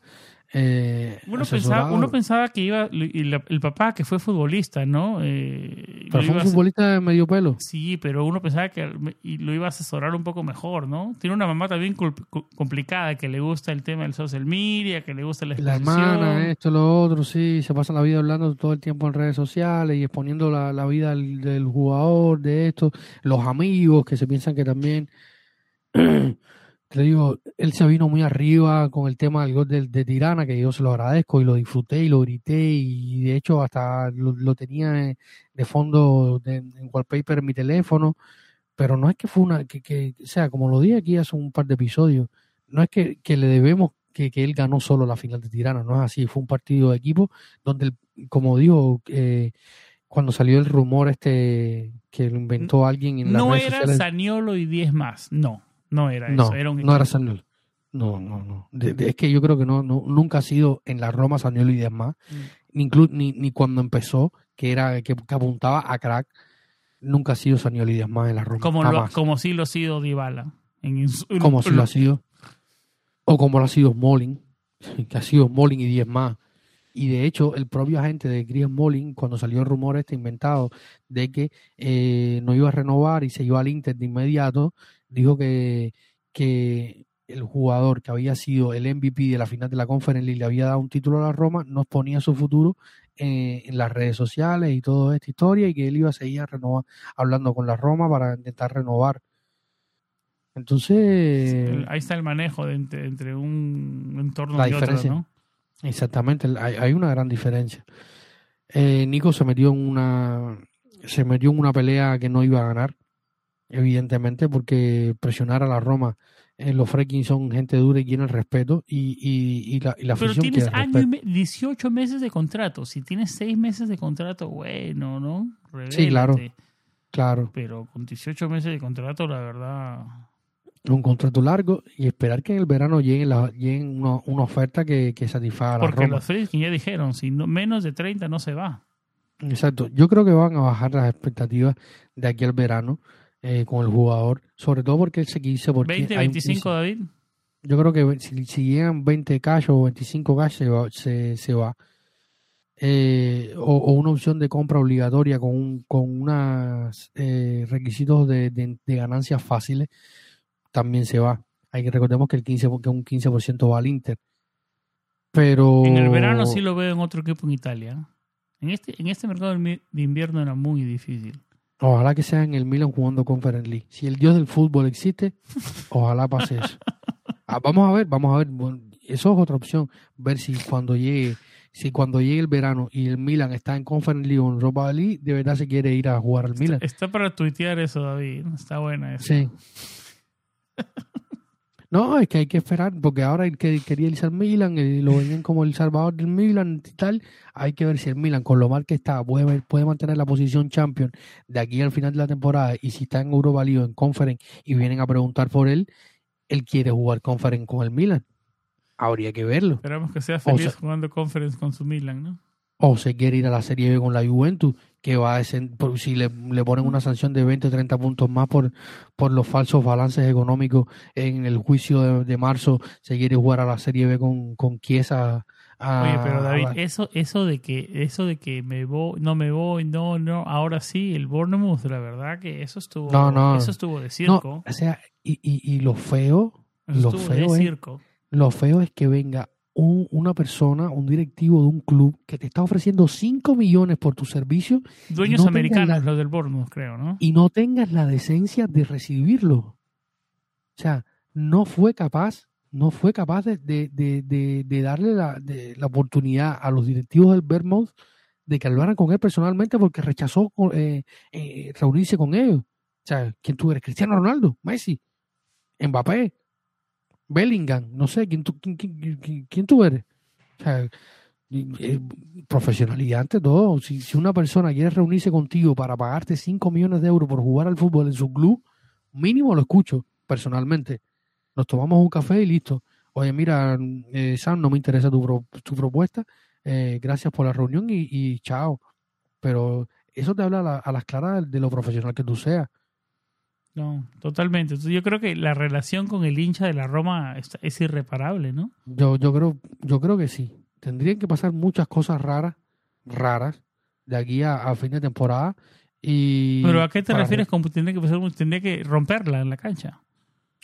Tienes que meter siete goles de la mitad del campo y Siete ganar los goles, partidos del cuatro solo. asistencias y, Y ganar los partidos. O sea, y ganar el partido del solo. Que, que sea Saniolo y él 10 ma- Saniolo y 10 más de aquí a final de temporada. Y así tal vez se repare. Exactamente. David, una hora y 31 minutos. Eh, yo, creo- yo sé que hay muchísimos más temas, pero No nos Eh, da más el tiempo. no nos da más el tiempo. Eh, vamos a regresar pronto. Eh, vamos a ver si hacemos un algo antes del partido con el Empoli. Si no, definitivamente, de- una vez terminado el partido con el Empoli, Arión está con las reacciones, como siempre. Y nosotros grabando El Spaces, el medio espe- tiempo, los spaces que de medio tiempo siempre, ¿no? El último no hubo, ¿no, David? Eh, no sé. No, el último pro- programa no pudo hacerlo. está- yo estaba afuera, Mateo Yo estaba está. afuera, todo. Se Mateo todavía está, ha estado enfermo en estos días, pero bueno, el próximo episodio, sí, el próximo programa, el próximo partido, perdón, eh, el Empoli Roma este sábado. Igual los Eh. episodios siguen rodando, semanales, eh, los episodios extra de, de nuestro programa de Patreon siguen dando, los análisis de Arión. Sí. Así que nos seguimos rodando la pelota aquí en Planeta Roma. David. Mira, Fue se me un, quedan- un se me episodio complicado el de hoy, ¿no? Para analizar un episodio si- sin tantas respuestas, ¿no? Porque después de analizar tanto, darle vueltas a este equipo, uno va más de lo acá- mismo, más de lo mismo. Y, Acá en mi, aquí en mi país un- hay un programa que se llama Pasaje a lo desconocido. Así es un poco con la Roma, ¿no? Un sacar un pasaje a algo desconocido. Antes de cerrar, un roller coaster, ¿no? Sí, dale, Sí. saludos. Que quería mandar un saludo más a Felipe Tobar, que nos preguntaba que otro tema que es que Gini Winaldum, dice, con Gini Winaldum disponible, con, eh, ¿cómo la formación? 4-4-2 saliendo Ibañez o Mancini, o 3-5-2 eh, saliendo Matis o Distante. La buena noticia es que Pellegrini podría jugar más, eh, más avanzado otra vez junto a Dybala. ¿Qué opinan de Llorente? Eh, juega por Espina, Zaleski, eh, sí, en la derecha. Bueno, yo creo que hemos mm, respondido bastante de estos temas y, y uno de los temas que mencionaba Felipe Tobar, un, un- un saludo y un abrazo. Muchísimas gracias por, por, por la escucha, Felipe. Eh, Gini está volviendo, eh, vio, eh, disfrutó de su primera convocatoria desde la lesión. eh, Yo no lo en llamaría volviendo, David. Yo lo debería apareciendo, porque lo que vimos no, na- no Sí. da para volver, da para aparecer. O sea, decir, como ya lo hablamos, ¿no? Decir que no, cuando aparezca Wijnaldum eh, ya se soluciona. O sea, ¿cuál es el termómetro? ¿Hay termómetro de eso? Esperemos No, no, que no, sea no eso. lo hay. Entró es un 15 jugador de jerarquía que en teoría viene a aportar nivel, subir la calidad al equipo, como lo ha hecho Matic en, en su forma. Eh, tal vez eh, que en teoría viene a entregarle ese, ese box to box, ese eh, mediocampista de buen pie, con buena entrega, con entrega, con jerarquía, ¿no? Pero eso es todo en la teoría. En la práctica no hemos visto nada. Sí, sí, sí. sí si, Wijnaldum hubiera podido jugar los primeros cuatro o cinco meses con la Roma, hoy quizás estuviera al nivel de, de de adaptación, de gestión del partido, de todo, porque es un jugador que tiene una jerarquía importante dentro del fútbol europeo, o la ha tenido en los últimos años. Eh, o sea, disfrutó de su primera convocatoria en el partido contra Cremonese. Se habla que ya contra Empoli quizás pudiera tener algunos minutos o en los próximos partidos. Parece que va a ser incluido en la lista UEFA. Y esto que nos preguntaba Felipe del cambio de formación, ya el propio José Mourinho ha dicho varias veces, incluso eh, en este 2023 ya lo ha dicho, que no va a volverse a la línea de cuatro, o sea, se mantiene la línea de tres con un doble pivote probablemente en el medio del campo. Y Wijnaldum Cristante, Wijnaldum Matic. Yo creo que es Matic, Matic yo, yo Matic Wijnaldum, ¿no? Matic Wijnaldum, yo también, diría yo. Yo también. Pero hay que ver también cómo está Lorenzo Pellegrini, que en los últimos días no viene brillando mucho, ha tenido varios problemas físicos. Otro que viene siendo eh, criticado en Twitter. Sí, la gente cuando. Yo creo que sin base, yo creo que sin base, porque hasta antes, antes comenzó la temporada fantástica. Pellegrini es uno de los mejores del equipo y ahora viene, viene, jugando, viene jugando lesionado. Está literalmente jugando lesionado. Muchos jugadores que lesionados no juegan, él juega lesionado. La gente dice no que no que no juegue que porque culpable es Mourinho porque lo pone lesionado dice que, que estamos viendo el nivel del manquillo o sea no de, de Lorenzo Pellegrini lesionado a Olpato sano hay una diferencia no me acuerdo no me acuerdo cuál de la declaración de Mourinho fue hace unas cuantas fechas que hasta entre líneas pude leer le tuve que pedir el favor a Pellegrini que juegue lesionado hasta hasta este tipo hasta eso hasta eso ha llegado Mourinho Exactamente, porque hay una calidad marcada con los titulares y los banquillos. Eh, más allá de que estén sanos, de que jueguen más minutos o menos, o sea, eh, es complicado, es complicado. Eso, frustrará a Mourinho, será uno de, los motivos de su partida en tu, en tu, en tu hipótesis. Dejo la, pelota picando para un tema, para un próximo episodio. No, hay que, hay que analizarlo. Te digo, yo, yo espero eh, que estos meses que se vienen por delante, febrero y marzo, serán vitales para la carrera por la Champions. Partidos muy asequibles. Marzo no se sale de la región de Lazio. Todo, incluido el derby. Eh, bueno, se va a jugar en el Olímpico, claro está, pero la Roma va a ser visitante. Todo es en casa. Y, y febrero es un mes, a pesar de los dos partidos de la, de la... Enero y febrero son los complicados, no solo enero. Exacto. Eh, como dije en algún momento en nuestro grupo de WhatsApp por ahí, que a, Román le, le, gustó la frase, eh, febrero es el nuevo enero para la Roma. Eh, si antes sufríamos los eneros, ahora empezamos el primero de febrero, derrota. Esperemos que, esto quede atrás pronto porque el partido contra un Empoli, que es un equipo que no hemos hablado mucho de este partido del fin de semana, sábado en el Olímpico, porque el domingo hay rugby esperemos que no acaben con la grama del Olímpico, por el amor de Dios. Tanto que ha costado repararla. Hay partido de rugby, el, el, 4 o 5 naciones, no me acuerdo el torneo internacional que se juega cada año en el Olímpico, eh, rugby.